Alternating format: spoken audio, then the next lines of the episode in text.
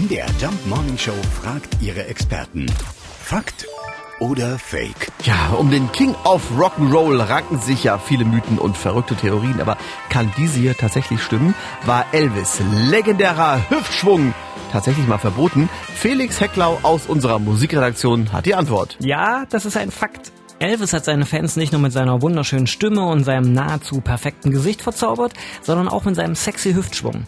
Er hatte sogar den Beinamen Elvis the Pelvis, also Elvis das Becken.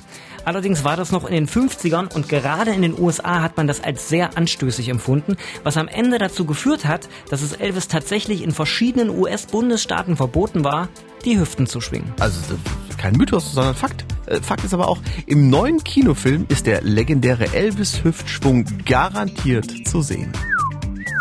Fakt oder Fake? Jeden Morgen um 5.20 Uhr und 7.20 Uhr in der MDR Jump Morning Show mit Sarah von Neuburg und Lars Christian Kade.